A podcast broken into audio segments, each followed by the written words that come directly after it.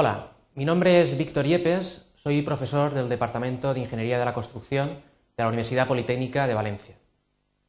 ¿Sabéis que el éxito económico en las obras depende del conocimiento que se tengan de los costes reales? En ese sentido, vamos a presentar cómo se pueden calcular los costes de la maquinaria empleada en la construcción. Los objetivos que vamos a tener al terminar esta presentación serán, en primer lugar, que seáis capaces de comprender la estructura del coste de explotación de las máquinas. En segundo lugar, que sepáis determinar el coste horario de las maquinarias. Y en tercer lugar, que sepáis distinguir la importancia relativa de los componentes del coste horario. Bien, el contenido que tenéis eh, en vuestra pantalla consta de tres partes. En primer lugar, hablaremos de la estructura del coste, tanto de los costes directos o indirectos o fijos y variables. En segundo lugar, hablaremos de los costes de propiedad, abundaremos en los conceptos de amortización y cargas indirectas y por último abordaremos los costes de explotación, con eh, aspectos tales como los combustibles, las averías, reparaciones, neumáticos e incluiremos el coste del operador. Bien, los costes de los eh, recursos eh, varían fuertemente de unas obras a otras. Podemos leer en prensa cómo están cambiando de forma importante los costes de los combustibles, del petróleo, los tipos de interés del dinero. Todo eso hace que sea muy difícil que podamos extrapolar los costes de una obra a otra. En este sentido, la maquinaria tiene eh, unos costes que estarían dentro de lo que serían los costes directos, que junto con los indirectos formarían, parte de lo que entendemos como eh, costes de las unidades de obra. Bien, estos costes horarios eh, ya hemos dicho que varían de forma considerable en función del tipo de trabajo, de los precios locales, de los combustibles, los lubricantes, los intereses, y por tanto va a resultar muy difícil que podamos establecer un método general que sirva para cualquier circunstancia. Bien, vamos a empezar a abordar, en primer lugar, la estructura de los costes denominados como, fijos o de propiedad. Estos costes ocurren de forma independiente al número de, de horas de utilización de la máquina. En este sentido, conviene recordar y decir que una máquina, cuando está parada, eh, cuesta mucho dinero a la empresa. Vamos a analizar, por tanto, costes que tienen que ver con la amortización de los bienes de equipo, con los gastos de inversión, seguros, o conservación y limpieza. Bien, empecemos con eh, los costes eh, también variables, eh, en este caso que ocurrirán solo cuando esté funcionando el equipo. Aquí entraremos con los carburantes, lubricantes, algo muy importante que será el salario del operador, elementos fungibles, etc. Bien, entremos pues a los costes horarios fijos. Empezaremos con la amortización. La amortización se puede entender como la cuantificación monetaria de la depreciación. Podríamos pensar que una máquina equivale a una bolsa llena de monedas que van escapando por un agujero. Deberíamos, por tanto, contar con un fondo que sea capaz de eh, renovar la máquina cuando ésta ha llegado al final de su vida útil. Bueno, pues esto serán uno de los objetivos más importantes del concepto de amortización. Para poder amortizar necesitamos conocer el valor de la depreciación. Este valor será simplemente la diferencia que existe entre el valor de la adquisición y el valor residual.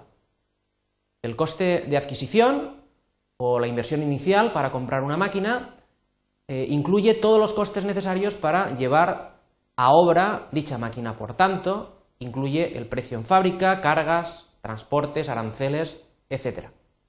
Consideraremos que los neumáticos se van a amortizar aparte porque su vida útil es distinta al de la máquina y por tanto tendrá una consideración que será distinta. El otro valor necesario es el valor residual que proviene de la reventa, el canje o incluso la chatarra. Muchas veces para las empresas es el determinante en la decisión de compra. Sería una forma de reducir la inversión a recobrar por la amortización. Este valor es muy variable, depende del lugar de trabajo, horas de trabajo, tipos de trabajo, condiciones en la operación. Incluso eh, hay opciones, hay eh, empresas que consideran un valor nulo como valor residual para simplificar los cálculos de los costes horarios. Bien, entrando en la amortización, lo primero que necesitaríamos saber es el plazo. Y aquí convendría establecer dos tipos de plazo. Por una parte, la amortización técnica. La amortización técnica corresponde a la propia máquina, cómo ésta ha trabajado, si ha tenido o no mantenimiento, qué uso se le va a dar. Sin embargo, las empresas a veces eh, consideran una amortización fiscal o contable que es menor a la amortización técnica. A las empresas les interesa amortizar lo antes posible los equipos para poder eh, eh, deducir rápidamente los gastos. En esta tabla podéis observar cómo para una máquina eh, normalmente su tiempo para amortizarla depende de la dureza del trabajo. Por ejemplo, eh, en el caso de la retrocargadora y para una dureza moderada tendríamos una duración de unas 12.000 horas. A falta de datos se podría eh, utilizar entre 10 y 14.000 horas, que sería el equivalente al trabajo a un turno durante 6 a, a 8 años. Bien, la amortización lineal va a ser eh, una amortización constante a lo largo del tiempo y simplemente eh, lo que vamos a hacer es dividir el valor de la depreciación entre el número de años de vida útil. Posteriormente deberemos de incrementarlo con cargas indirectas. Estas corresponderían a los seguros, impuestos, almacenaje, los intereses, conviene aplicar los del mercado, y aspectos relacionados con la conservación y el mantenimiento. En este caso podríamos utilizar eh, cifras entre el 4 y el 8% de la amortización. Convendría utilizar los datos eh, más cercanos a la realidad. Sin embargo, por simplificar, a veces lo que, hacemos es aplicar un porcentaje del valor medio de la inversión. De esta forma, en esta tabla podemos ver que eh, se puede calcular de una forma muy sencilla. El valor medio de la inversión sería simplemente el promedio del valor del equipo al principio de cada año. Para una máquina que, por ejemplo, se tuviera que amortizar en cinco años, veríamos que el valor medio correspondería al 60% del valor de la depreciación. Bien, vamos a pasar, por tanto, a los costes variables. Estos costes variables o costes de explotación incluyen aspectos como los combustibles, averías, reparaciones, neumáticos o mano de obra. Si atendemos al consumo de combustibles, eh, bueno, eh, estos serían consumos principales de gasoil, gasolina, energía eléctrica y podríamos entender como consumos secundarios aquellos relacionados con los lubricantes, filtros, grasas, etc. En esta tabla que podéis eh, ver en la transparencia, vemos que el consumo va a depender de la potencia que tiene la máquina y de la cantidad de horas que trabaje. Así, a falta de datos, podríamos utilizar para un motor de gasoil aproximadamente entre 0,12 y 0,16 litros por caballo y hora, y a ello habría que incrementar un consumo secundario que en este caso sería del 20%. Bien, entramos en el apartado de averías y reparaciones. Este es un apartado de gran importancia y además muy variable.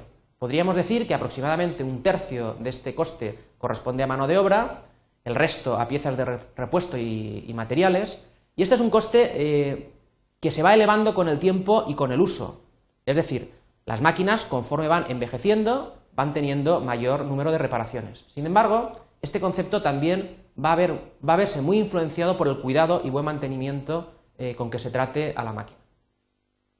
Si queremos eh, utilizar un dato, digamos, acertado, podríamos establecer una estimación proporcional a la amortización. De alguna forma, eh, adelantaríamos eh, fondos al principio de la vida útil para después utilizarlos conforme la máquina se va haciendo eh, más vieja. Así, para máquinas automotrices podríamos utilizar la cifra entre 60 y el 100% de la amortización lineal, mientras que para máquinas accionadas o remolcadas se podría reducir este valor al 40 o al 60%. El coste de los neumáticos. En grandes máquinas hay que considerar que este elemento puede suponer hasta un tercio del coste de adquisición. Sin embargo, su vida útil es inferior a la de la máquina. Podemos ver cómo eh, valores normales son entre 2.500 y 4.000 horas, aunque para máquinas eh, de movimiento de tierras como mototraillas o cargadoras en condiciones de gran dureza, esta cifra se reduciría, por ejemplo, a 1.000. No habría que olvidar un incremento de aproximadamente un 10% para el mantenimiento de estos neumáticos, por motivos de pinchazos, recauchutados, etc. Bien, y el último de los costes sería el coste del operador.